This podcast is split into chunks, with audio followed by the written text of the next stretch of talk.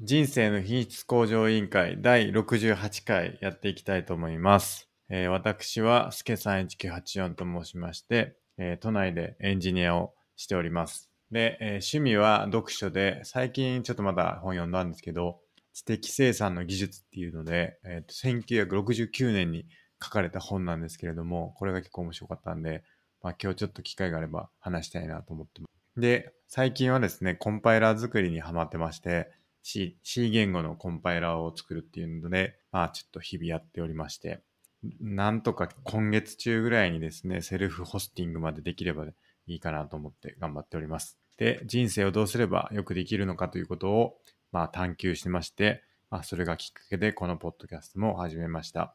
で、えっ、と、バイブルはですね、1日外出力班長となってますので、どうぞよろしくお願いします。はい、D マゴットです。関東のとあるエンタメ系の会社で会社員やってます。哲学が大好きで、大学も哲学で卒業しました。最近はアドラーにドハマりしています。格闘技は大好きで、グラップリングっていう技の格闘技やってるんですけど、最近はコロナの影響でプレイできていません。練習か。練習できていません。で、あとゲームが大好きで、リーグオブレジェンツとかやってます。で、えー人生の目標は悟り開くこととなっております。よろしくお願いします。よろしくお願いします。はいえーそんな二人でですね、えっ、と、どうすれば人生を豊かにできるかということをですね、えっ、と、議論して、まあ、答えをみき導き出していく、まあ、そんなポッドキャストになってまして、まあ、時にちょっとゲストの方をお呼びして、えっ、と、まあ、議論をしたりとか、まあ、してます。で、えっ、と、ツイッターをやってまして、ツイッターは IQOL2019 というアカウントでやってますので、まあ、よければフォローしていただければと思います。あと、えーっと、ハッシュタグ IQOL、シャープ IQOL をつけてですね、つぶやいていただければ、お便りとして、えーご紹介させていただいて、まあ内容について議論させていただければと思ってますので、あの、どしどしつぶやいていただければと思います。あとですね、えー公式サイトの方が scrapbox.io スラッシュ IQOL という公式サイトがありますので、そちらもよければご覧いただければと思います。あとは何だろうな。あ、YouTube ですね。YouTube の方もやってまして、毎週これ水曜日の9時からやってるんですけど、まあ、水曜日の9時からライブ配信の方でですね、まあ、YouTube の方では、えっ、と、収録、ライブの状況をですね、あの、公開してますので、まあ、そちらも良ければ見ていただければと思います。はい。以上ですかね。はい。はい。なんかね、まことさんね、あの、喋ってる時に口動いてなかったんですけど、あ今なんか動いてますね。いや、なん か動い正ての確ではないんで、あんま信あ用しないでくそうださなんい。はい。なるほど。 なんか口になんか物挟まったみたいになってましたけ ど。あと、たまになんかこう、顔を捉えられなくなって、無表情になるっていうことがありますね。なんか自己紹介してる時が無表情でしたね。 ああ、なんかたま にカメラちゃんと向いてないと無表情になるんですよね。で今なんかすごいあくびしてるみたいになってますけど ちゃんと見てなかったけど結構面白いですね、これ。そうっすね。コメントいただいてますね。途中までライブで見ていただけるということで。はい。チャットはあの一応見てるんですけど、まあ、あの、あタイミングに合わせてあ読めればなと思ってます。よろしくお願いします。じゃあ、えっ、と、お便りコーナーいきますかね。行きましょはい。じゃあ、今週のお便り1つ目。う。はい。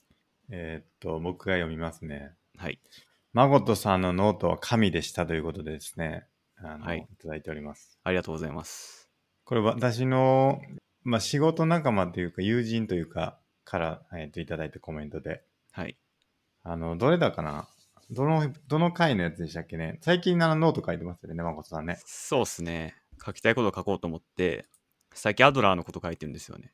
それが、あの、非常に高評価いただいて、ありがとうございます。 URL 貼ってきますね。確か、ありのままを自分を受け入れる。これだったような気がしますね。ああ、これか。この、この記事だった気がします。これをやっぱ読んで最高だったと言ってました。ありがとうございます。この絵がいいですよね、なかなか。あ僕頑張って作ったんですよね。うんなんかいいサイトないかなって探して、うん。うん。あ、いいのあったっつって、作って貼りました。これですよね。今の自分が持ってるものと、持ってないものと、持とうとしてるものってことなんですよね。はい。これね、僕ちょっと下に書いたんですけど、僕もポッドキャスト聞いたんですよ。あの、紹介されてたポッドキャスト。あーのはい悟りについて。はい。で、結構これ同じようなこと言ってたなと思ってて、なんかその、惰性みたいな話をしてたと思うんですよね。はい。覚えてます覚えてます。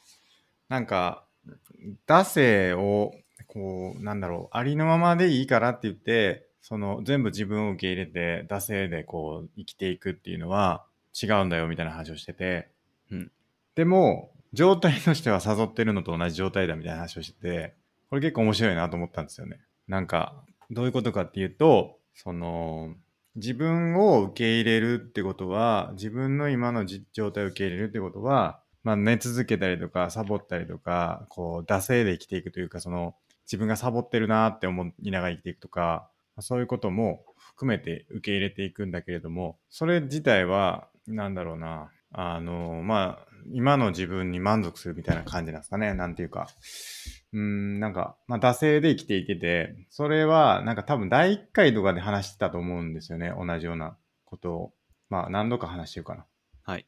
でもそれは違うよね、みたいな話があって、うん。で、まあ、前回やったか前々回かって忘れましたけど、もう話してて、だからとにかく今の自分を受け入れつつも、その前を向いて生きていくっていうのがアドラーの話があると思うんですけど、はい。その、結局、どうなったとしても将来的に考えると自分を受け入れないといけないよねって話があるじゃないですか。過去を振り返って後悔してはいけないって話があるから、はい。まあ、今どう生きようが将来絶対自今の自分を受け入れるんだからそのな何しててもいいじゃんみたいな話だと思うんですけども、はいそれは良くないよねっていうでも結果だけ見てみれば別にどんな状態であっても将来的には受け入れるんだから、まあ、うんそれは一緒なんだみたいな、そういう話をしてたんですよねだから悟ってる人とその惰性でこう悟ってない人とっていうのは結構紙一重でほとんど一緒なんだみたいな話をして、まあ、これ結構面白いなって思いましたね。確か何してもいいっていうのはなんか親鸞に絡めて話したような気がします、うんねうんうんうん。じゃあ、スケさんが何してもいいから明日から人殺すかっつったら絶対殺さない。それはなぜかというと、スケさんはそんなことを望んでないからっていううんうんうんうん、話をして、うん。まあ、それがありのままに通じるのかなっていう気はします。あるがまま、てかその、ありのままっていうか、その自分をまず客観的に捉えるってことだと思うんですよね。その、はい。で、そこから、それは認めつつ、じゃあ自分はどうしたいかっていうことを主体的に選んでいくってことうんですよね。だからこの、まごさんの絵で描いてる通り、だから自分自分が持ってるもので、別に終わりじゃなくてよくて、これをこう客観的に捉えて、今自分がどういうものを持ってて、今何を持とうとしてて、何を持ってないのかっていうのも含めて全部自分がこう客観的に認めて、で、ここの今自分が持とうとしてるものに向けて前に向かって生きていくのも含めて全部ありのままの自分なんだってことですよね、多分。その通りです。うん。はい。そうなんですよね。これ結構難しい考え方だと思いますけど。結構こういう考えって図にしたら分かりやすいってありますよね。はい。これ非常にわかりやすいですね。こう字面だけだとやっぱ本とかだと分かりづらかったりするんで、図がいい時も結構ありますね。確かに。はい。ちょっとひょっとして、ポッドキャストの方がいると思うんで、どんな絵かというと、ありのままの自分っていう大きな円があって、その中に今の自分が持っているものと持ってないものっていう円があって、さらに、その、まあ、これあれですね、よく考えたら、この今の自分が持つものと今の自分が持たないもののこの間にあるのは何なんだろうって思っちゃいましたけど、 まあ、それ数学的には別にいいんじゃなかったでしたっ け 何ですかあの数学的に便図ってあるじゃないですか。はいはいはい。あれ別に空間があってもいいんじゃなかったでしたっけあ、ベンそツうなんでですか。いや、なんかここには何があるんだろうなってちょっと気になっちゃっただけなんですけど、ああ。何があるんですかね。持つもの持ってないもの以外に分けられんのかな、うんあるんかなまあまあ、それはいいとして、はい。で、その自分が持ってないものの中に持とうとしてるものがあるよねっていう話ですよね。そうです。うん。っていう、そういう図が書いてあるので、まあよかったらこれ見てくださいという。はい。まあ、これがすごい良かったといううんコメントをいただいております。その方は、ポッドキャストも聞いてくれてるんですかね。うーん、たまに聞いてくれてると思い ます。ずっと聞いてくれてるかわかんないですけど、まあはい多分ちょこちょこ聞いてくれてるとは思います。なるほど。はい。まあ、そのブログの最後に、はあの、リンク貼ってあるんでよく、ポッドキャストへのリンクを。い。いや、そうなんですよね。そっからね、聞いてくれる人がいたら嬉しいですけど。いいですね。はい。僕もそれを見越してシェアしまくろうと思って。ありがとうございます。はい、ありがとうございます。じゃあ次のお便りお願いします。次、いきます。えー、スケさんは教養あると思ってます。大丈夫です。自信持っても。ということです。ありがとうございます。はい。コメントありがとうございます。スケさんは、なんだかんだあるんじゃないですか。教養。まあ、世間一般レベルと比べると。うんどうだろうな。まあちょっとわかんないですけど。やっ世ぱ、間一般の教養レベルがわかんないのと自分もどれぐらいあるかわかんないですね。エンジニア関係は超強いと思いますけどね。あ、まあそれはそうかもしれないですね。一定レベルにおいては。なんか僕が知らないサービスとか、なんかうんスクラップボックスもそうだし、はいはいめ。ちゃくちゃ出してくるんで、はい、まあ、そういうのはすごい強いと思いますけどね。まあだから得意分野に関してはそうかもしれないですね。まあなみんな、みんなそうだと思う思うんですけど、その教養ってやっぱりこう、全体感だと思うんですよね。はいなんか僕の中では。はい。専門的なところ以外のところで見せるうん。部分みたいなイメージがあって、はいはい。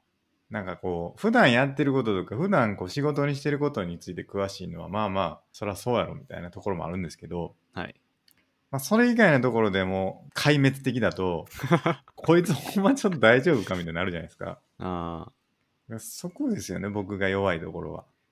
こう長所ばっか、まあそれも重要ですけど、長所ばっか伸ばすのもいいですけど、それ以外も、まあなんかそう致命的にはなりたくないみたいな。うんそうですね。一定レベルはあった方がいいんちゃうかなって。こう、なんかこう話してて、え、そんなことも知らんのみたいになるレベル感なんですよね。僕って、多分。だから、そこをなんとかしたいんですよね。うん。うん。歴史とか、歴史。地理とか、うん。うん、日本、日本のこととか、はい。政治、経済、うん。まあなんかまあいろんなあらゆる文学とかはい。もそうだし、あと映画とかも多分エンタメとかもそうだし、アニメとか漫画とかもそうだと思いますけど、結構広くあるじゃないですか、いろんな分野が。はい。それをなんかあんま抑えられてないですね。うん。うん。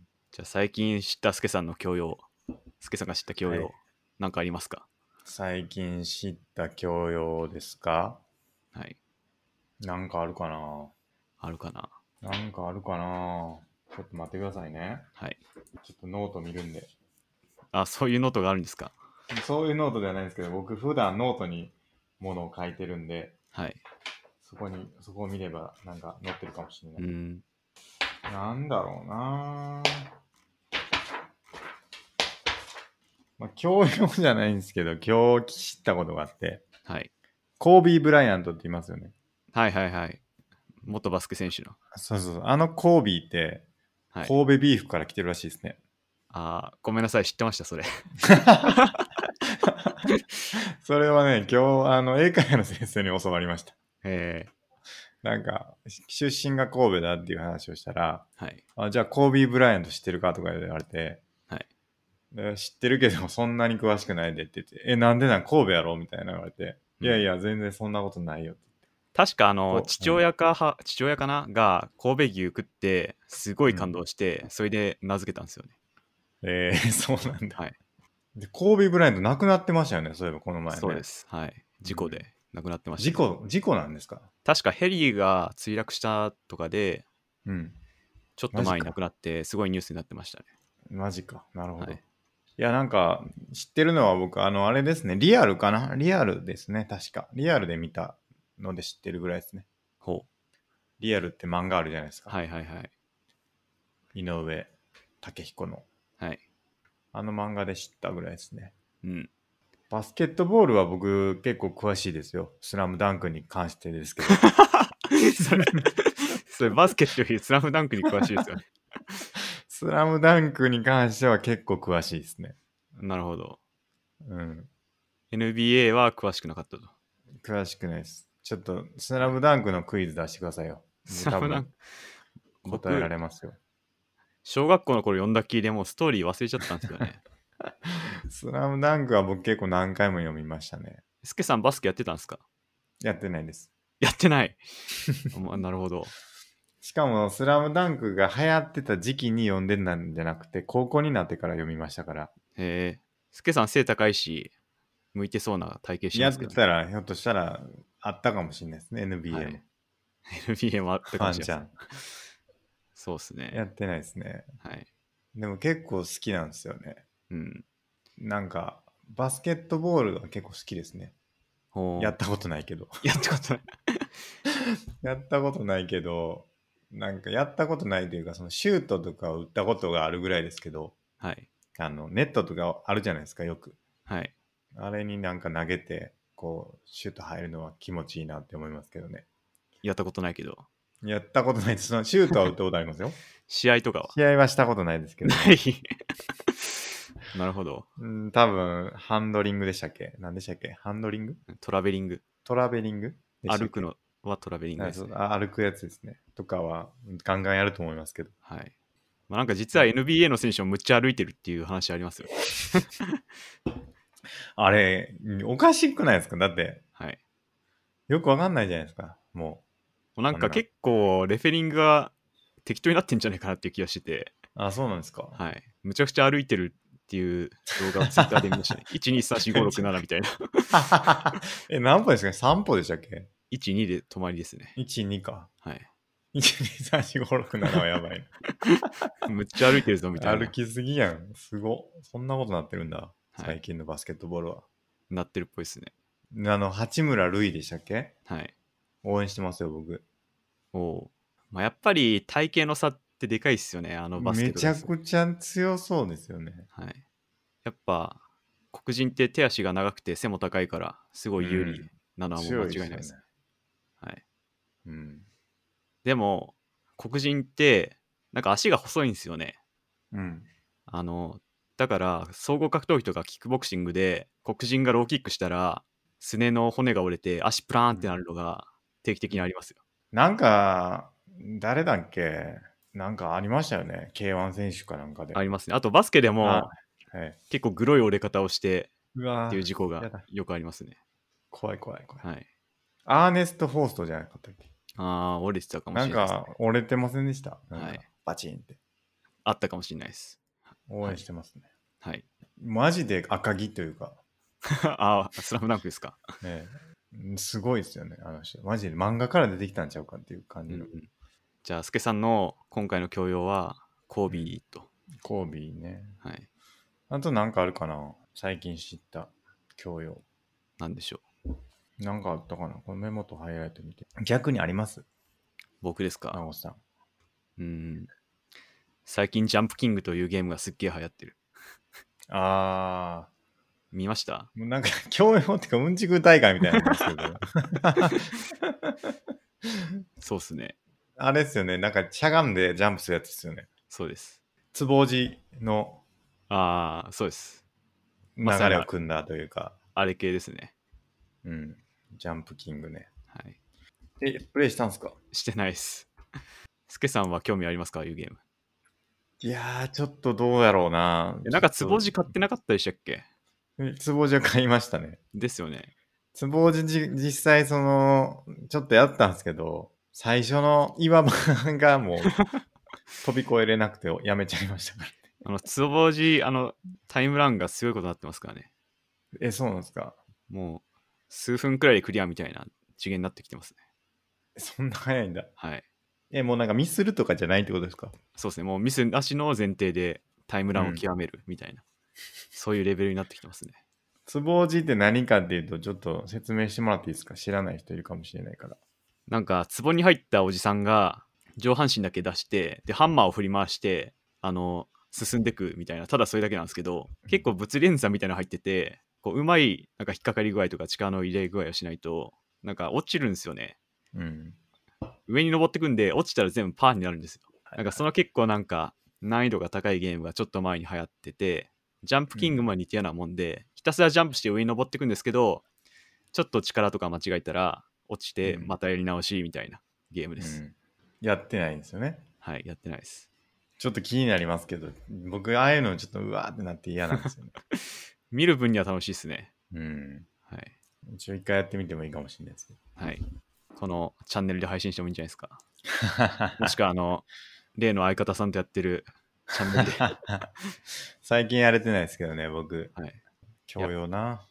あの方のジャンプキングすごい見たいっすわ すごい楽しちょっと見たかったいかも。ちょっと見たいかもしれない、確かに。はいちょっと言っときます ね。ぜひ確かに、めっちゃ面白そう。ちょっと見たいわ。 楽しみにしてます。うん。一気合体とかやってもいいかもしれないですね。いいいっすね。 落ちた一気とら、かまいうあれがないのかもしれないけど。あ、ちょっと落ちたら交代でもいいかもしれないです。そうそう。はい。やってみます、今度。はい。ありがとうございます。はいまああ、りがとう教養をね、身につけていきますっていうことでやってるんですけど、はい。教養が全然1週間あったのに何も身についてないってことで、ちょっと良くないですね、これは。はい。うん、良くないですね。あ、僕の新しい教養ありましたわ。ちょうどいいのが。な、なんですかなんか知り合いのアメリカ人がインスタで自分はマスクしないっつってて、はい。なんかその理由の一つに、なんか言論の自由を剥奪されたような感じがするからって書いてあって、はいはい。あアメリカ人ってこんなマスクに対してこんな受け取り方するんだなって思いました。マスクをつけてると言論の自由を剥奪されたかのように感じるんですからしいっすね、アメリカ人は。うーん。なんそれか、みんなそうなんですかえみんなそうなんですかまあどうなんですかね、みんなかは分かんないですけど、少なくともその人はそうやってポストしてましたね。うんうんうんうんなんかアメリカって口文化なんですよ。日本は目文化なんですよね。前話したっけな。絵文字が、日本の絵文字って目は同じで、あ違う、目を変えるんですけど、うんうんアメリカの絵文字は口を変えるんですよね。はいはいはい。で、なるほどねアメリカ、アメリカ人はサングラスしてても全然無礼じゃないですけど、日本人はサングラスしてたら無礼に感じるみたいな。うんうん。逆に日本はマスクしててもいいけど、このアメリカとかはマスクがちょっと違和感あるみたいな。なるほどね。口文化と目文化ね。そうです。なるほど、なるほまあ、ど。そういう差があるらしいですね。んだから、それがちょっと影響してるんですかね。そのコロナの、ああ。なんていうか、広がり具合とかに。かもしれないですね。うん。あると思いますね。日本耐えてんのかななんかよくわかんないですけど、結構耐えてるようにも見えますよね。そうですね。しかもなんかうん最近すごい感染者数の人数も減ってきてるんで、みたいに見えますけどね。実際どうなのかよくわかんないけど。はい。うん。なるほどな。なんかそれと似たような話で、オバマ大統領って、はい。足癖が超悪いっていう話あるじゃないですか。あ、そうなんですか。知ってますなんかオバマ大統領って机の上にめっちゃ足置くんですよ。へえ。あれはなんかその信頼の証というかこう心を許してるんだっていうのを示すためだみたいなのをはい。なんかクオラかなんかで見たんですよね。へえ。アンチオバマの結果はこれ以上見つかりませんでした。なんだったかな足癖がすごい悪いっていうのでオバマ足癖で出てきたら、グググったら出てきましたね。出てきました。 す机ごいの上に悪い座やつ。る。足を組んで座る。そうそうそう。めちゃくちゃね、机の上に足を置くんですよね。でもこれは、すごいこう、信頼してるんだということを示すためでやるうん。というのを書いてましたねうー。ん。なんかその礼儀礼儀関係で思い出しましたけど、うん。日本ってすごい名刺交換丁寧じゃないですか。はいはい。まず両手で私みたいな。うん。アメリカ人はもう放り投げるらしいですね。はい、みた いな。ポンポンポンってはい。投げる。もうそそれくらいの勢いで交換するらしいです よ。はいはい。まあ、名刺もね、もう、なくなるんじゃないですか。ほうん。会うことがなくなって、直接会うことがそもそも。う。確かに。だから名刺もクソもないみたいなうんことになりそうですけどね。ありえますね。うん。ズームの背景を名刺代わり に、なんか、 役職にするみたいなのありましたけど、へえ。いいっすね。なんかすごいいいかなって思ったけど、なんかすごいチカチカして鬱陶しいって言ってましたね、誰か。なんか、ズームの背景って結構うまくできてますよね。うん。なんか、普通に、なんかその、グリーン、グリーンの背景とか全然しなくても、結構綺麗に映ったりして。そうですね、すごいな背景ちゃんと認識してくれるというかね。はい。なんか 僕ね、あの、小学校っていうかその、高校生、高校の時の友達とかとの、オンライン飲み会をやることがあるんですけど、はい。あの、おっさんの顔になるやつあるじゃないですか。スナップチャット、スナップカメラの。あ、あるんですね。あれにしてても全く気づかれないですね。めっちゃひげ濃くなって、なんかちょっと、いかつおっさんみたいになるんですけど、はい。全然気づかれないです。それは何なんですかね。スケさんはそんなんなっててもおかしくないな、みたいな。うん、なんか、大体、いやー、みんな老けたなーって言うんですよ、みんな。はい。マジで老けてるんですよ、 そのスナップカメラ。でで、も、その、老けたなーのレベルで収まるんですよね、大体。はい。そんな顔やったっけっていう風になるのは、ちょっとレアケースがぐらいかもしれない。へえ。か人ってやっぱりあんまそんなちゃんと覚えてへんねやなっていうのはありますよね、人の顔をですね。うんまあ、しかも期間が空いてたら、そうそうそう、まあ、ありえんじゃないかみたいな。あと失礼かなみたいなのもありますしね。なんかこう、関係性によっては、確か言っに。ていいんかみたいな。それもしかしてなんか、加工してないって言っても、いや、してないよって言われたらもう、それまでですからね。 あ そうそうそうそう。加工ししてるっていう発想がない人もいますからね。うん。その、はい。僕らはそうやって遊んでるからよく知ってるけど、普通にそういうのないと思ってる人もいっぱいいるから、はい。結構ね、あの、面白いというかね。ですね。うん。うん教養の話はこんなところですかね。はい。まあ、教養の話やったんかって言われるとちょっと怪しいですけど、まはあ、い教養、まあ、持っていけるようにちょっと頑張っていきたいと思います。自信持てるように。はい。じゃあ次のお便りご紹介します。はい。えっと、エピソード62の、えー、と感想をいただいておりまして、コメント紹介ありがとうございましたと。自分で自分の一日を生きる、アドラー的でいいですねと。アバウトタイムという映画でネタバレしませんが、主人公がこんなことを言いますと。僕は毎日を生きている、まるでその日をやり直したように楽しんでいる。とんでもなくありふれた人生の今日が最後の日だと思ってと。うんあと、クオーラについて、個人的には好奇心を刺激するツールだと思っています。知識の空白を知り、その空白を埋める楽しさ、知識には他者も含まれますと。スケさんと孫さんのやりとりで、それきっと好奇心ですよと突っ込みたかったので、最後に出てきてよかったですと。私も最近好奇心を大切にしているのですが、好奇心が成長の原動力だと思っているからですと。成長して何が嬉しいかは曖昧ですが、人が変われることを自分で証明している感じかもですと。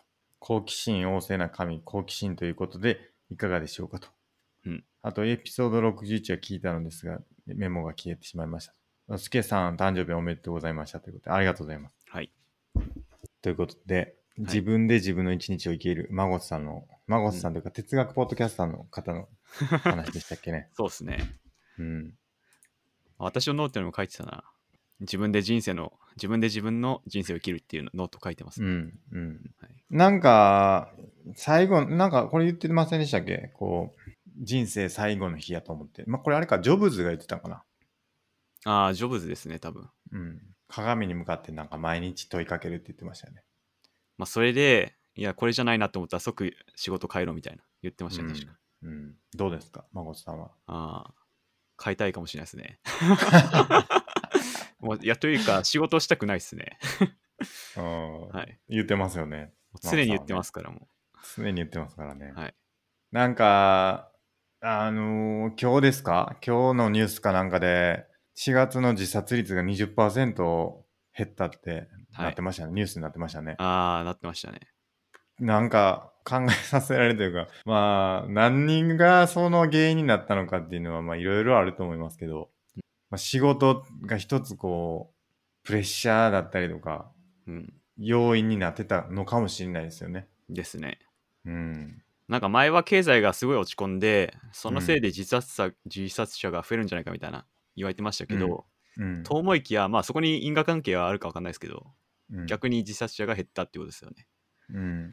まあ、なんか、他のツイートでは、なんか、その自殺に、のきっかけから、実際にその自殺になる、つながるまでの期間っていうのは、だいたい7年ぐらいかかるってうん書いてて、要するに、結構時間がかかるっていうか、その、思い悩んで悩んで悩んで、最後の最後に選ぶのが自殺だっていう風になるから、その、まあ今すごい経済が落ち込んでってっていうのが、その自殺として容易に出てくるのは結構時間かかるんじゃないかみたいなのを書いてる人もいましたね。なるほど。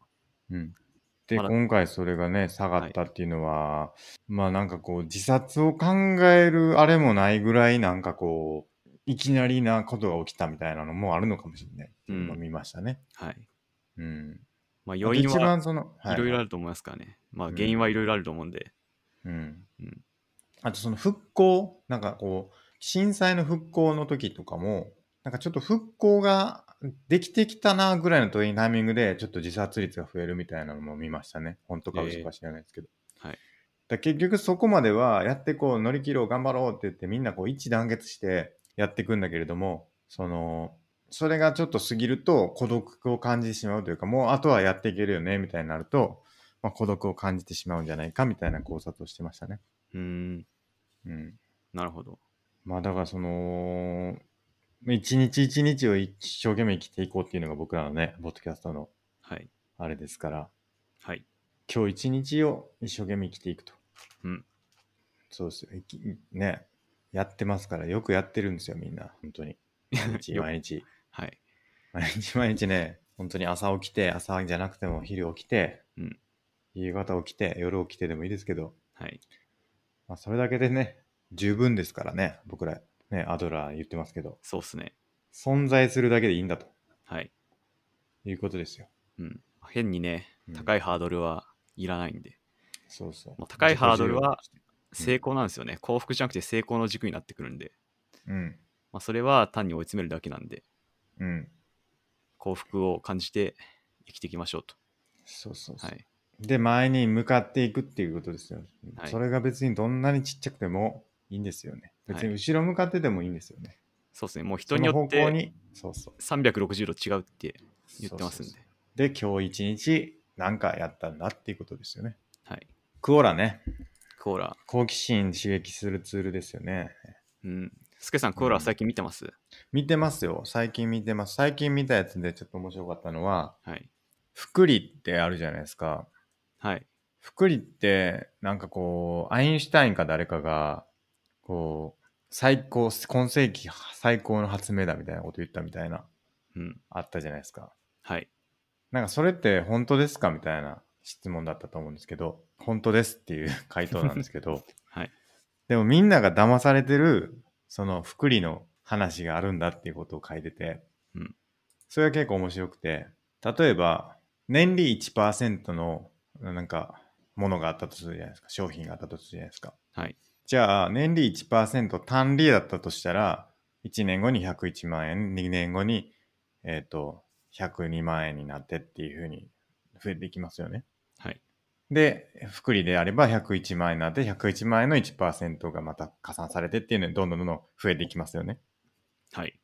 だからそれが年利1%福利っていう考え方だと思うんですけど、これはみんななんかこう、なんていうか信じ込まされてる、なんていうかトリックというか、で、これ計算自体すごい合ってるんだけれども、その福利っていうものを表すものとして、その、よく、よくないというか、その、うまく騙されてて、なんかそういう商品を買わされてしまうことが多いんだっていうこと書いてて、はいこれ何かわかりますよくわかんないです。だからその、例えば、年利1%福利の投資商品があったとするじゃないですか。はい。で、これ1%福利で増えてきますよっていうふうに勧められて、はい。で、福利っていうのが効いてきますよみたいな説明されるんだけれども、はいそこにトリックがあると。うんそれはどういうトリックでしょうという問題なんですけど、はい。わかりますかよくわかんないです ね。これ何かっていうと、別にこれ、あの、福利っていうのは、その、期間によらないんだっていうことを、ついついこう、忘れ去らせられる風な設計になっていると。うん別に回数なんですよね。だから、日ごとの福利で積んでたら、年間365回、こう、福利積み上げられるんだけれど、年に1回だとしたら、すごい福利のこう、回数ってすごい少ないじゃないですか。福利で聞いてくる回数が少ないから、はい。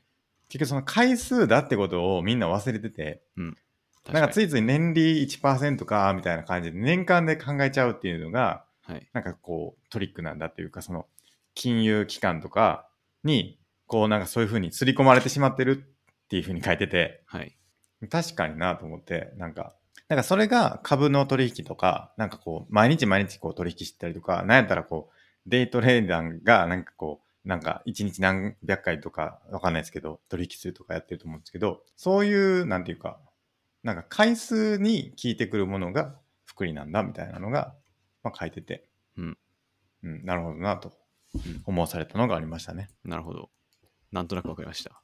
うん、っていう話でした。はい。まあなんかこういうのが面白いですね。うん。これこれこれ。アインシュタインが人類最大の発明と呼んだ福利の凄さを教えてくださいませんかと。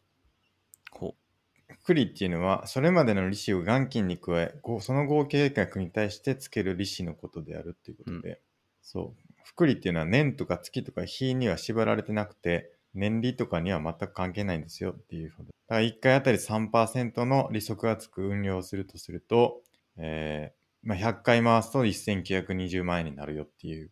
で、年利っていうのはその1回1回の取引を1回、年に1回しかしないよっていうふうになるので、まあ、そういうバイアスがついついかかってしまいがちなんで気をつけましょうねみたいな話でしたね。なるほど。好奇心大事やな、でもやっぱり。まあ、前話してたフットワークの軽さと通じてるかもしれないですね。うん。どうなってるんやろっていう好奇心ってやっぱり僕一番強いもんな。はい。何度も言ってますけ ど。原理。うん。で、それが理解できないと僕は理解できないタイプの人間なんですよね。うんでも一方で僕結構得意やなって思ってることがあって、はい。 雰囲気で何かやるのめっちゃ得意なんですよ。雰囲気。え例ええば。雰囲気で仕事するの結構得意なんですよ。うん。なんか僕結構その物事を深く知りたいとか原理を知らないとっていうふうに思うんだけれども知らなくてもできちゃうみたいなところあるんですよ。うんそこはね結構僕得意分野なのかもしれない。見よう見まねというかこうやってるのを見てこう雰囲気でちょっとややるみたいなのは結構得意。だから原理原則とかなんでそうなってるかわからなくて もできるっていう 特技があるんですよ。なるほ不ど思議。ですけど、うん、まあでも、スケさんは原理原則するの知るのが好きなんですよね。知りたいんですけど知りたいんですけど知らなくてもやっていけてるはい るやっていく入能力が比較的高いかもしれない、なるほど。うん、だからこう知らずにやった方がうまくいきっていけるかもしれない普通に、うんでもそれがなんかあんまり良くないなって感じるからなのかもしれないですねああ、逆に。うんはいはい。なんかよくわからんけどできてしまってるから、その、なんでできちゃうんやろっていうふうに思うっていうことなのかもしれないですけど。えうん。だから、仕事ってやっぱ完了させないといけないじゃないですか。だから一旦完了させるんですよね、僕。よくわからんくても。で、 それをこう、一旦完了させたらまた次の仕事が来るから、ずっとその完了させ続けてきたみたいな自負があるんですけど、うん何もこう、身についてないというか、何もわからずにやってるっていうのは結構あるかもしれない。えうん。そんなことはないですか、真帆さんは。まあ、とりあえずなんとなくやるはよくありますね。何事でも。うん。で結構あるんですよ。だから結局なんとなくやってみるっていうか、そっからみたいなとこありますよね。はい。叩き台って言うじゃないですか。よく。はいはい。その議論の叩き台を作ってみるみたいなのがあると思うんですけど、はい。そのなんとなくやってみた結果を相手に見せて、そこからフィードバックをやって、で、こう積み上がって完成するみたいなのってよくあると思うんで、うん。多分そのなんとなくでいいんですよね。とりあえず完了させるっていうのが、やっぱり仕事を進める上で結構大事なんだけれども、はい。これなんか僕はしっくりこないんですよね。やっぱりそれで こうずっと仕事をやってきてても、はい。なんかこう、うーんってなるんですよ。うん。ザッカーバーグの有名な言葉ありますもんね。ね。ダ何ンでイしたっけズベタザンパーフェクト。そうですよね。はい。そう日本語に訳すと、完璧目指すよりは、とりあえず終わらせてしまった方がいいっていうこと ですね。うんはい仕事はそうだと思いますけど、はい人生っていうふうに考えたらどう人です生か。人生、壮大 だな。ちょっと壮大すぎて、パッと答えられないですけど。なんかこれを明日までこれちょっと明日発表あるからはい。ちょっとプレゼン作ってきてよっていうふうに頼まれたとするじゃないですか。はい。まあ仕事として考えたら一旦完成させてちょっとレビュー受けてみたいなどうですかねみたいな感じで見せる。はい。まあそれが良さそうですよね。はい。でも人生って考えたらどうです かそその人生の例がよくわかんないですけど、具体的にどんな感じですかだから人生でこのパワーポイントを作るっていうことを考えたときに、難しいな。どうなんかなと思って、そのどういうパワーポイントを作るべきなのかっていうことを、はい。仕事じゃなかったとしたらどういううんすべきなんだろうっていうのは結構難しいなと思います。うーん、まあ、それも期日ありきですよね、多分。まあ、うはいん、期日ありきですけど、人生の期日ってなんだろうな。まあ、ある意味なん、何でも常に期日なのかもしれないですね。うん。ちょっと、パッとは答えられないですけど。で、それで言うとね、僕ちょっと思ってることがあって、はい。ちょっと全然関係ないんですけど、はい。仕事をやっていく上で結構大事やなというか、やっときゃよかったなって思うことは、定期的にパワーポイント作るっていうのは結構大事やなって思ったんですよね。なんかこう発表するとか、こう、パワーポイントじゃなくてもいいんですけど、自分の成果をなんかこう紹介できる形でまとめておくうんってことを、まあ、定期的にやるっていうのは結構大事やなと思ってて、なんかこう見返した時に自分が何やってたかなっていうのを見返した時に、なんかやっぱプレゼンとかでまとまってると、結構その時はそのプレゼンをするために結構一生懸命考えてどういうふうに話してどういうふうにやろうかっていうのを考えてるから結構そのスライド見るだけで思い出せるんですよねなんかああこういうことやってこういう発表したなみたいなまあ研究論文とかもに似ているのかもしれない研究発表とかも似てるのかもしれないんですけど、はいまあ、そういう形でこう自分の成果とかをなんかこう形あるものにしておくっていうのは結構大事やなってすげえ当たり前のことかもしれないんですけど、うん思いますね。それは自分がどんなことしてた記録用なのか、なんかチーム向けなのか、なんだろう、何向けうなのか。ん僕が今イメージしてたのは自分向けですね。ああ、はいはい。うん、自分のこうショーケースじゃないですけどでそれを元になんかちょっとこうアレンジしたりとか、はい。まあ、たストックしておくみたいなイメージですかね自分のこの仕事なりなんなりをストックしておいてでそれをいつでも使える形にあの加工しておくあのなんていうか素材にしておくみたいなイメージですかね。なるほど。うんなんか、スケさんがよく言ってるメモと似てないですか、うん、そうですね。だからもめもっとメモを、もっとこう、なんていうかな、その、結晶化していくというか、はい。ただメモって結構不純物が多いんですよね、やっぱり。はい。でも、そのメモから素材にして、こう磨き上げていくというか、その、発表できるレベルにこう昇華させていくプロセスで、結構いい形に出来上がっていくと思うんですよね。うん。で、しかもそれがなんか20分とかの発表とかっていう単位にまとまってると、まあ結構いい流動感かなって思ったりしてて、うん。まあ、なんかそういうものを集めておくと、まあなんかこう見返した時に、あ、使えるなみたいなのが出てきたりとかするなって思うんですよね。はい。なるほど。だからそういうのを作っておく。まあだからノートとかも近いと思うんですよね。ブログとかも全然いいと思うんですけど、はい。なんかこうブログにする、文章にするとか、うんやっぱ素材にしていく。で、こうちゃんと見出しをつけておくっていうのが、やっぱ大事なんやなっていうのを最近思いますね。ノートいいっすね。うん。あの、知識の整理にもなりますよ、やっぱり。うん。これ読んどいてってできますよね。はい。うん。なんかまとめてましたけどね、あの、最近300スライドのマネージャーのはいは い。ノートみたいなのがちょっと話題になってて、はい。まだ全部読めてないですけど、ああいうのもすごい成果だと思いますけど、あれ、僕も読みましたけど、むちゃくちゃいいっすね、あれ。あ、全部見ました全部は、まあ、細かくは見てないですけど、一通りはいはい軽くざーっと見ましたけど、すごいちゃんとしっかり書かれてて、はいはいはい。これ無料ってすげえなってびっくりしました。へえ、僕全然見れてなくて、はい。元職場が同じやった人なんですよね。はい。一回だけ飲み会で一緒になったことがあるぐらいのえー、付き合いの人ですけど。多分全社会人は読んどいた方がいいレベルでマジっすかすごいいい内容っす、あれ。そんな内容でしたか。はい。ちょっと読んでおきます。ぜひ。何でしたっけマネージャー、ベンチャーマネージメントでしたっけそうですね、ベンチャーマネージャー、ちょっと、うんえーっと、ベンチャーマネージャーのマニュアルってやつですね。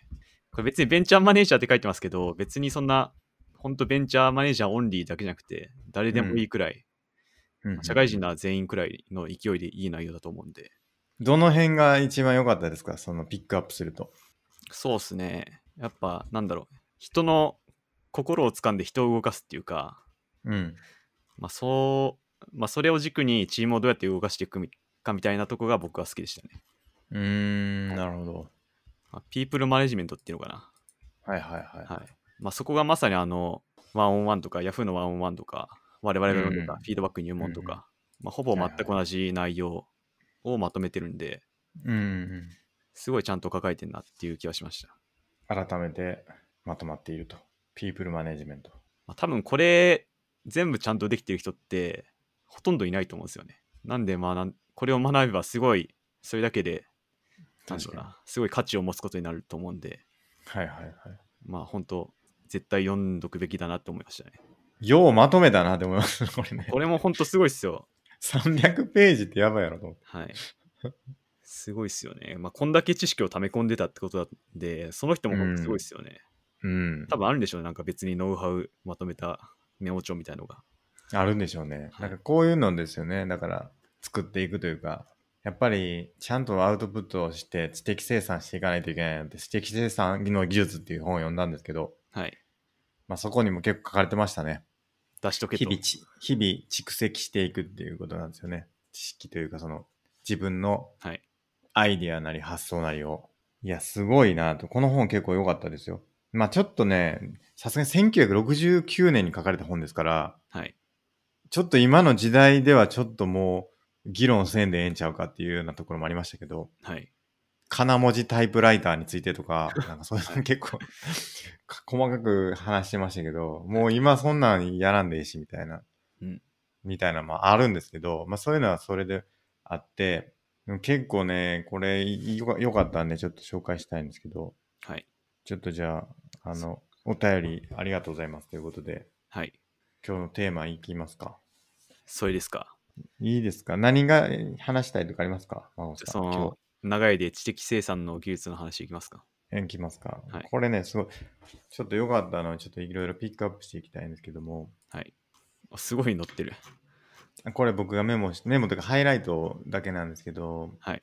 これ前話したかなまずなんか、最近の学校は結構先生が教えすぎてて、親切に、あまりにも親切に何でもかんでも教えてしまうんだけれども、知識は教えるけど、その知識の獲得の仕方をあんま教えてくれないみたいな話をしてたんですけど、はいどうですかこれ、そう、どう思いますかこれも1960年代の話ですけど、今も全然そう、結構近いものはあるかなと思うんですけど。まあ、確かに、大学受験コンサルタントの僕としては、うん。知識の獲得の仕方はすごい大事ですね。どうやって勉強するかみたいな話ですよね、多分。そうそうそう。それは超重要ですね。うん、で僕ねこれ最近のそのちょっとメモにも書いてましたけど結構学校って変わっていくやろうなってすごい思ってるんですよね。はい多。分まあみんな結構言ってると思いますけど。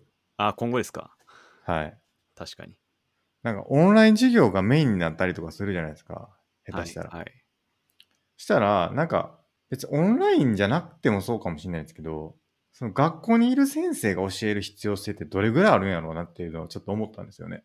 なんか例えばか掛け算教えるのがめっちゃうまい先生が一人いたら確かに。その先生の授業を流すんでいいんちゃうんかなって思ったんですよね。うん。例えばですけど。はい。その知識を獲得するっていう意味においてはですけどうん。だからその、それこそ再利用じゃないですけど、はそいの教え方をこう、共有のものとして、なんか一個作ればよくて、うん掛け算をいろんな先生が、こう、いろんなやり方で教えるって別にそんな必要なんかなってうん思ったんですよね。うんだからその、それこそ決まってますしね、その多分小学校とかのカリキュラムとかだったら。はい。だから、なんか、そこって何があるんやろうって思ったんですよ。うんそう、小学校の先生が、 小学校の先生いっぱいいて、その先生が、その、授業を教えるっていう意味においてはですね、多分その小学校っていろんな役割があるんで、はい。多分その役割っていうのはいろいろあると思うんですけど、はいその授業の中においてあるその単元についてものを教えるっていう意味では、その先生である必要性ってどれぐらいあるんやろうなって思ったんですよね。確かに。あの、医者いらなくなるんじゃないか論と同じですよね。あー全部そう AI がやってくれたらいいんじゃねえのみたいな。はいはい。まあ、それの延長線上か、まあ似たような話で、先生もそんな数いらねえんじゃねえのみたいなうん、話ですよね、多分。ですし、なんていうか、うまい先生、めちゃ教えるんです、うまい人いるじゃないですか。はいはい。それ見た方がわかるやんっていうことがあると思うんですよね。はい、 YouTube 見てた方がとか。なんかこの前 DMM のカメッチの部屋っていうのを僕最近見てるんですけど、聞いてるんですけど、ポッドキャストで。ポッドキャストっていうかなんかニュースピックスのやつあって。はい。それでも言ってたんですよ。その、亀、亀山さんって DMM の社長、会長か。が、なんかこう、社員に話すときに、あれ、これ、この自分が話すより、この YouTube 見といてって言った方が、よっぽどよく伝わるな、みたいなときに、その YouTube を流すって言ってたんですよ。えなんか結構そういうことって全然あるよなって思ってうん、授業とかもそうだし、なんかプログラムの教えるとかも、な、なんでもそうだと思うんですよね。なんか別に自分が喋らないといけない場面って実はそんなにないんじゃないかって思って。なんかそこをチョイスして、あ、今この場面ではこれを流すべきだみたいなチョイスを自分はするんだけど、あとはその使えるものというか、常に再生生産されてるものを使う、使い回すっていうのは全然ありやなって思ったんですよね。えうん。だからそういう意味でそういうコンテンツを作っていくとかも一つの意味のあることだと思うんですよね。うん。間違いない。いやなんか結構そういうふうに考えていくとなんかこう教えるって結構難しいしいろんなことを思ってると思うんですけど、うんどう考えてるんやろうなっていうのはすごい興味あります ね。その先生というか、学校の先生とか。なんか多分日々思うと思うんですよね。はい。あ、これ自分が教えるよりよっぽど上手い人おるぞって思うことっていっぱいあると思うんですよ。そういう時にこう、どういうふうにこう、保つというか、自分を保つとかもそうだと思うんですけど、はい。そうどういうふうな気持ちになるんだろうというか、結構心折られる瞬間とか全然あると思うんですよ。うん。ある意味で。なんか、どうしてんねやろうなって、ふと思いましたね。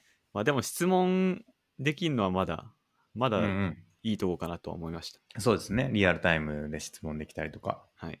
まあだ多か分ら、そのコミュニティとか、はい。そういう存在なのかもしれないし、いや、ひょっとしたらですけど、それにしても、先生じゃなくて、例えばじゃあ YouTuber が算数を教えてて、はい。で、その YouTuber のフォロワー同士のスラックがなんかあって、で、学校越えてそこになんかみんなが入ってて、はい。小学校の生徒が入ってて、はい。で、この問題ちょっとわからないんですけどっていうふうにスラックで聞いたら、その先生が教えてくれるかもしれないし、その違う学校の生徒が教えてくれるかもしれないし、みたいになったら、はい。別に学校って別になんか地域にあるものに行く必要がなくなったりとか、うんなんかそういうコミュニティで教えてもらうとかも全然できるじゃないですか。確かに、わかんないとこ、先生に聞く必要ないですもんね。知ら知らないっていうか、そうなんですよ。そうしその問題の解決方法をしてる違う生徒に聞けばいいじゃんみたいな。そうそうそうだし、はいそのいっぱいいるしはい。人がですね。周りに、はい。よより多くの意見がもらえてでそこでディスカッションなんかが出てきたらよりこう理解力も深まるかもしれないしうん。で前言ってたその学校でのいじめみたいな問題とかのその学校のいじめでそのコミュニティになんか閉じこもってしまうからその他のコミュニティに出て行った方がいいみたいな話があったじゃないですか確はかい共同体の話だった気がするんですけど、はいはい。なんかそういうのも自然にできてくるみたいなのがうん。ありそうですよね。なんかコミュニティがいろんなところの、うんなんかこう算数を教えてくれるコミュニティなのかわかんないですけど、英語のコミュニティとか、なんかこう、学校っていうのでくぐられるんじゃなくて、その自分の興味とか、自分の教わりたい先生だったりとかに、こう、オンラインサロンみたいな形で入っていくみたいな、なんかそんな形になんか変容していっても、まあ、それはそれで面白いんじゃないかなっていうふうになった時に、じゃあ学校ってどういうふうな役割になるんだろうなっていうのは興味がありますね。確かにこれからうんテクノロジーも相まって変わっていくかもしれないですね。そうそうそうなんですよ。だから現実にその学校に物理的に行く必要性っていうのが、どれぐらい意味を見出せるかってことだと思いますけど、うん。学校としては。はい。だから代替されていくものがいっぱい増えてきて、うん。そこをちゃんと真剣に考えていかないと結構時代遅れみたいな形になっちゃいがちかもしれないですよね。確かに。ありえますね。結構難しい時代になってきますけど、そこにちゃんとこうついていかないと結構いけないですよね。うん。確かに。まあでも、なんだろうな。体育とかはまだうん必要かもしれないですね。確かにそうですね。オンラインでバスケットボールはできないんで、うん。物理の良さってありますからね、なんだかんだ言って。まだありますね、やっぱり。うん、結局その僕らがやってたその42っていう学校も物理でやってましたからはい。物理の学校に行って対面で教え合うってなってましたから、うんまあ、それでねオンラインでもちょっとやってみたっていうのがありましたけどはい。なんだかんだ言ってやっぱりその難しいですよねオンラインだけでこうやり取りするっていうのはピアラーニングはい、やるんですけど、でやっぱ難しいよねっていうのは結構議論になってて。うん。うん、だからやっぱその物理とオンラインをどうやってやっていくかっていうのはやっぱ課題になっていくしそこを真剣に取り組んでいくっていうことがうん。まあ必要だと思うんですけど、うんいや学校の教育現場に関わってる人たちっていうのはどういうふうにそこに取り組んでいこうと思ってるのかみたいなのは結構、うん学校によって全然その温度感とかも全然違うやろなって思いますねうん。確かに。技術的なところもそうだし。まあもしかしてそのハラリさんが言ってた職がなくなる人たちの一つかもしれないですね、先生ってうん、そういう可能性もありますよねありますね。はい差が広がりますよね、やっぱり。うん生徒同士もそうだし、はい学校間の差とかも。うん、まあ、多分授業をしないとなったら相当先生の手は空くと思うんですよねうん。で質問答えるだけでいいとかなると結構楽になっちゃうんで、うん。それでまあ余剰の人員が出てきてしまうみたいなうん。ことになりかねないですよね。そうですね。はい。でもめっちゃ大事だと思うけどな、先生って。うん。てかもう人に物を教えるって結構面白いんですよね。はい。自分がやる必要ないやんって思ったっていう話をしましたけど、はい。その、例えばじゃあ僕がプログラミングを教えますってなった時に、はい。僕じゃなくていい場面、うん山ほどあるというか、その、大抵そうなんですけど、はい。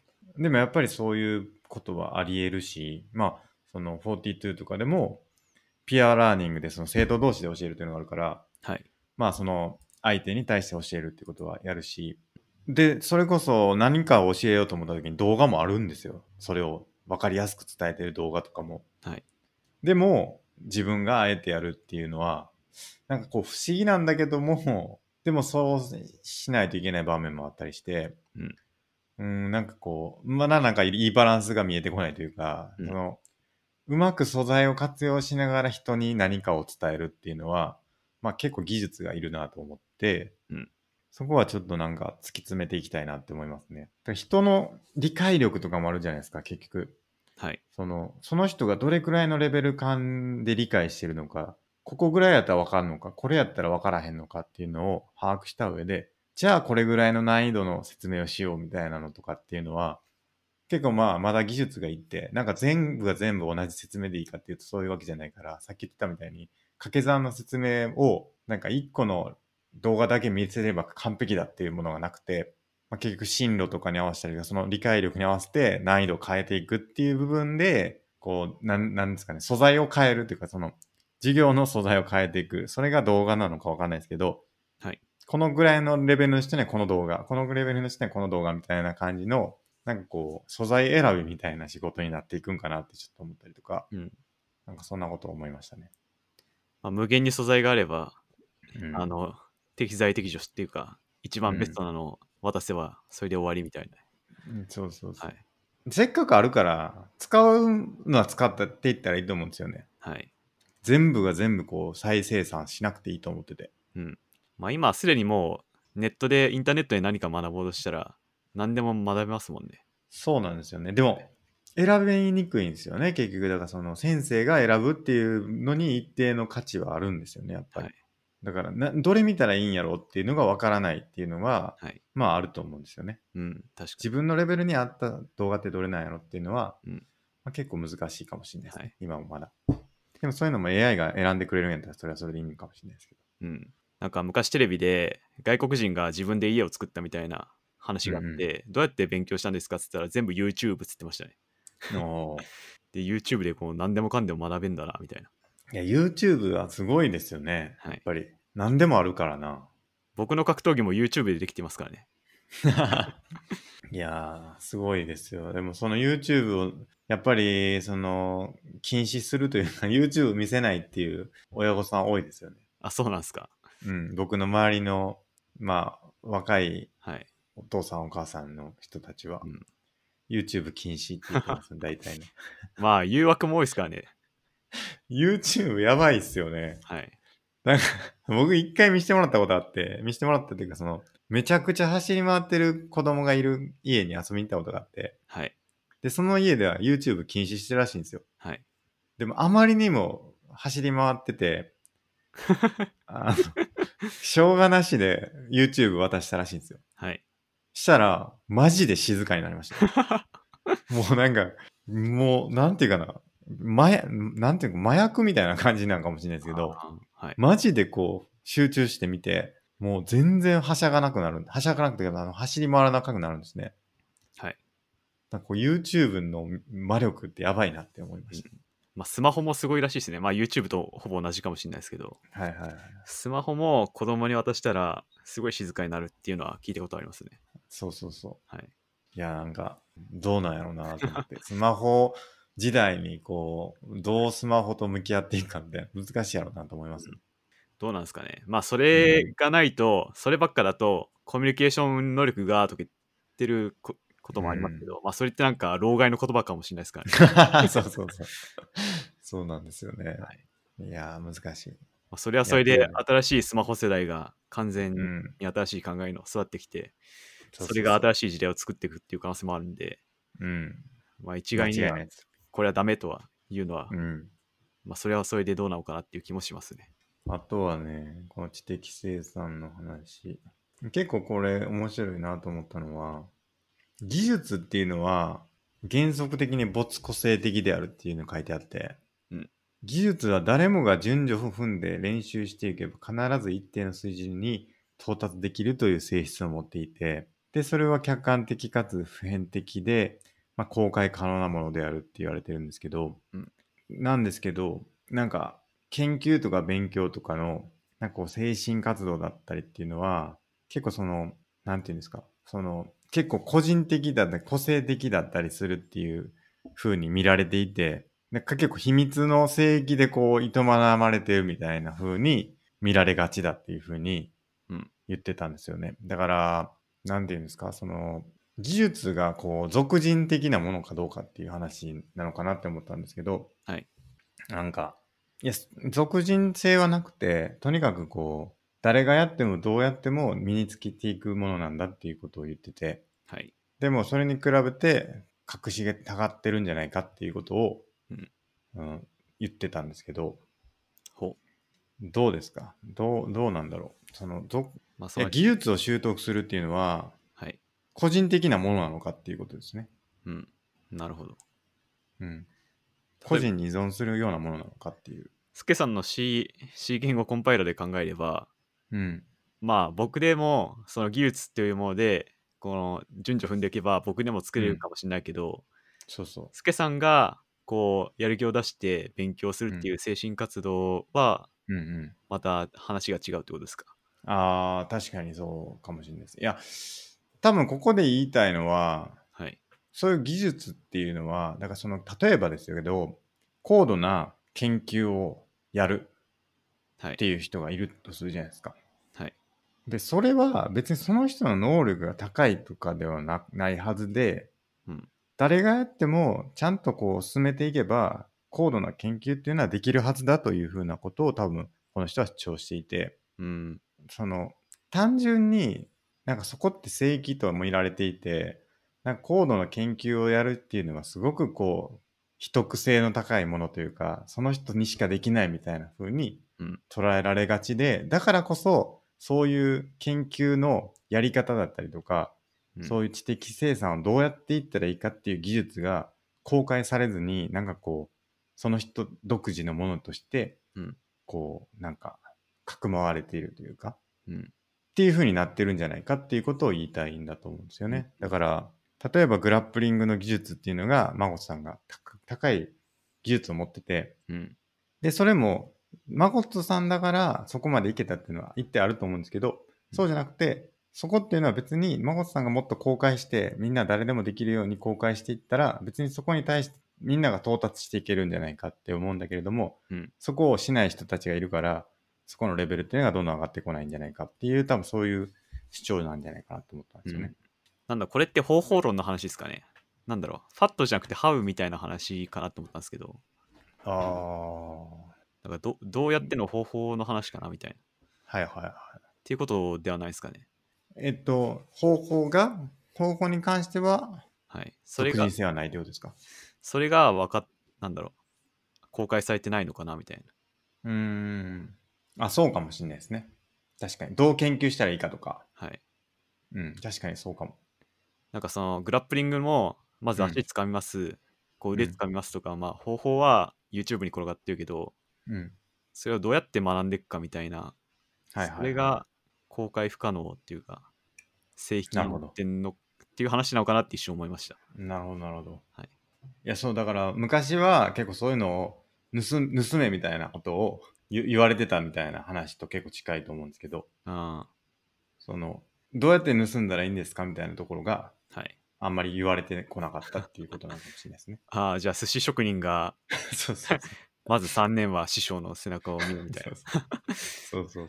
そう。まあ時代背景もあるんですかねうん、かもしんないですね。いや、結構この本、先見性がすごくて、はい1969年なのに、その誰もがプログラムを書く時代っていうのが来る、そう遠くないうちに来るかもしれないみたいなこと書かれてたんですよ。うん。プログラムってその時代あったみたいな 話なんですけど、はいプログラミングが、そもそも。はいフォートランとかしかなかった時代なのに、そういうプログラミングが誰もができないといけない時代っていうのがそう遠くない未来に来るかもしれないって言ってて、はい。まさに今なんかこう、プログラミングがこう必修になろうとしてたりとかするじゃないですか、学校はで。い。そうですね。なんか、あ、すげえなって、そんな見通せるのすげえなって思って見てました、この人うんの本を。なるほど。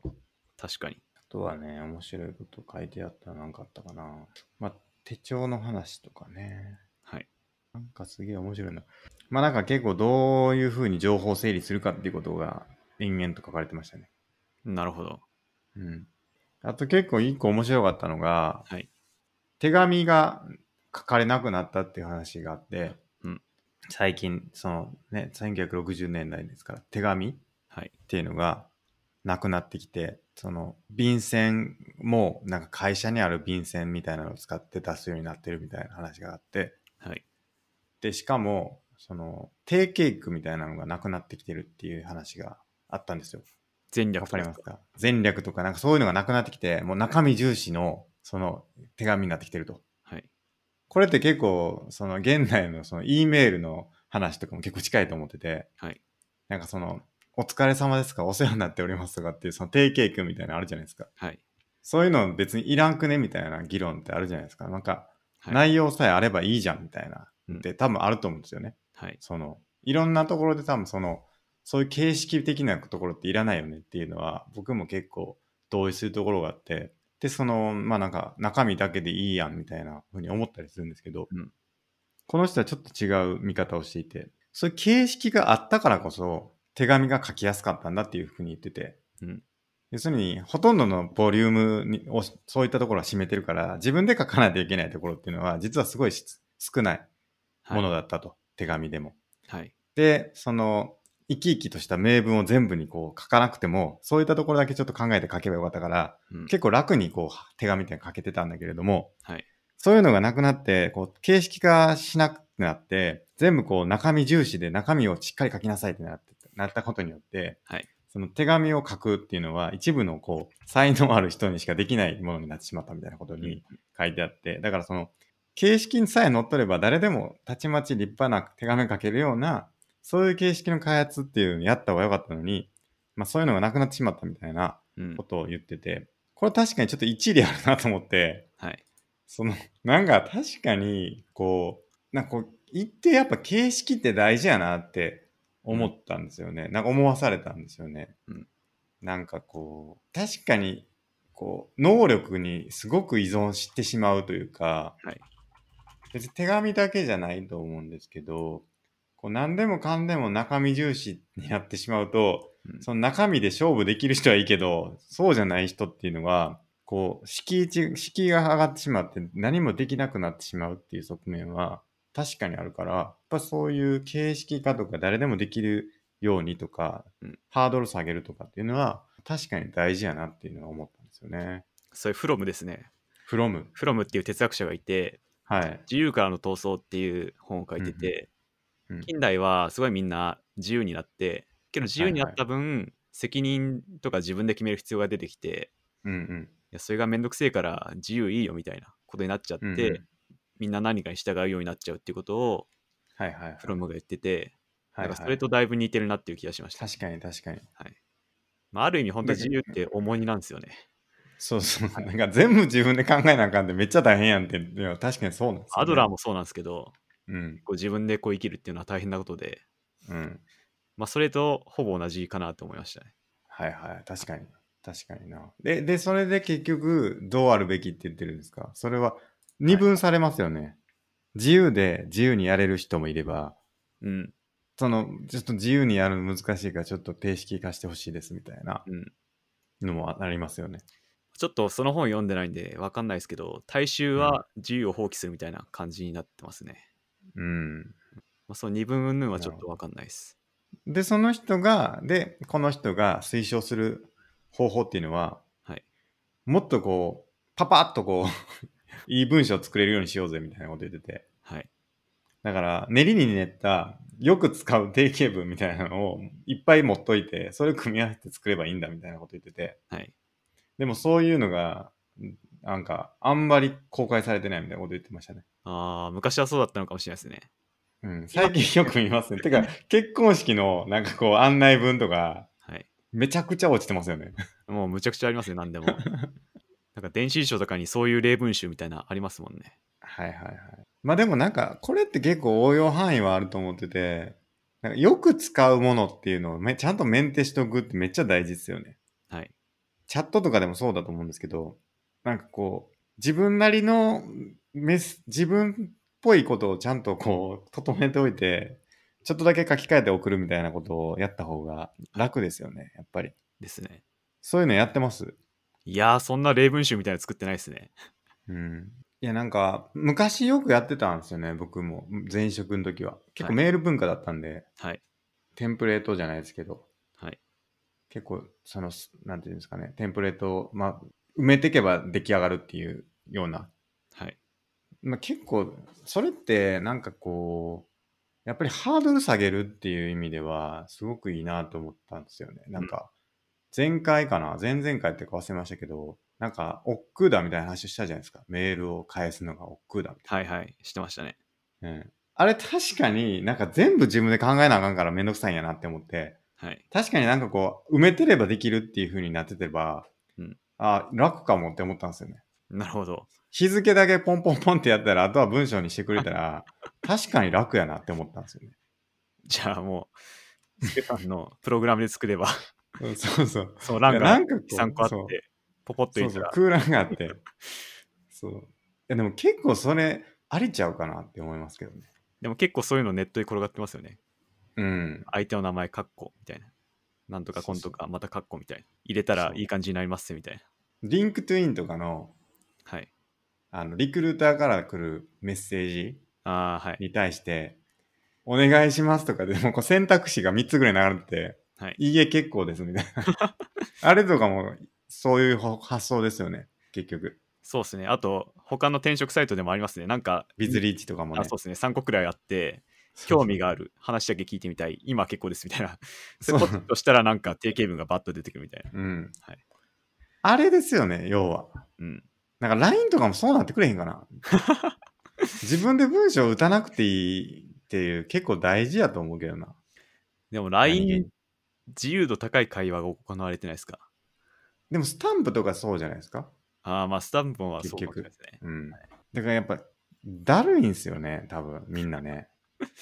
なる基ほど。本的にはい。自由に文章書いてくださいって言われると。うん、僕、す文章書くの好きですけどね、結構。うん。なるほど、なるほどはい。あだからそれは一部の才能ある人なんですよ。へえ。この人が言うには。ちゃんとこう、文章を作れる人なんだと思うんですね。なんか自分の言いたいことがこうあって、それを言語的にこう、緻密に正確に文章を作り上げていくっていうのが僕すごい好きで。うんうんうん。まあ、これは自分の考えにぴったりな言葉だなとか、いや、これはちょっと手をはいはいはい変えようみたいな。それを遂行するのは僕は結構好きですけどね、知的生産ですね、まさに。まさに。 なるほど。うん。そういうのをちゃんとやっていかないといけないですけどね。はい。そんな感じかな。結構面白かったですね。僕もチャンスがあったら読んでみようん。まあなんか結構知識をどう蓄えていくかっていう、その知識をどうストックしていくかっていう話が結構あって、う。はい。まあカード式って言ってるんですけど、はい。あの、カードに1枚アイデア書くっていう、まあなんかよくあるやつですね。なんか、あ、この人が発祥やったんやって感じのカード。カードで見出しを書いて、そこにアイデアを1個だけ書くっていううん風に、あの、蓄えていくんです。あの、毎日の保険とか、その、考えたこととか。うんまあ、これって多分今だとスクラップボックスにタイトルつけて、そこにそのタイトルに関連した軸を書くっていうことが、そのまま対応すると思うんですけど。はいで、それをこう、つなぎ合わせて文章にしていったりとか、本にしたりとか、そういう風な整理方法をしていきましょうっていうような感じですね。うん。なるほど。まあそれもスクラップボックスあれば、もうちそょいうなんですよいけると。いや、この人が多分スクラップボックス見てたらマジで感動したと思うな。うん。もともとこの本はロームリサーチっていうのを紹介してくれたし人が、はい。あの、紹介してて、それで僕も読んでみようと思って読んだんですよね。はい。なるほど。で、ロームも結構いいっすね。前も言いましたけど。はい。おすすめです。ロームリサーチ。うんはいあと何かありますか真央さん。あと、あとですね、スケさんに言いたいことあったんはだ。い。あ、ぜひお願いします。スケさんインスタまだですかインスタの、あれやな、フットワークえらいお遅いな、俺。そうっすどうなんやねっ。たんや。あいスケさんにしてはちょっと遅いな、みたいな。インスタどこ行ったかなちょっと気になってたんですよね。スケさんらしくないなと思って。確かに、はいインスタへのこう興味っていうのが非常に低い可能性がありますね。うん、そうっすね。これだな。あったあった。フォロワーが40。フォロー中0って書いてる。え、スケさんアカウントあったんですかありますね、どうやら。なんか、なんか見たら、まあ見たらありますね、これ。へえ。ぜひ使ってみましちょう。なんていうアカウントでしたっけ、まこさん。今ちょっとフォローしますね。あ、DMAGGOT666 です。ちょちょちょいつも。 DMH あい、いつものやつですね。はい。あ、いたいたいた。フォローすると。来た。フォローしました。やっぱこう、若者最先端のもんじゃないですか。確かに。やっていかないとね。ぜひ、ゼロ投稿。投稿40人フォローされてるけど、1人フォロー中。初投稿待ってますんで。はい。そんなところですか、今日は。はい、はい。以上ですかね。そうっすね。はい。じゃあ、本日もありがとうございました。ありがとうございました。 YouTube 見てくださった方もありがとうございました。ありがとうございました。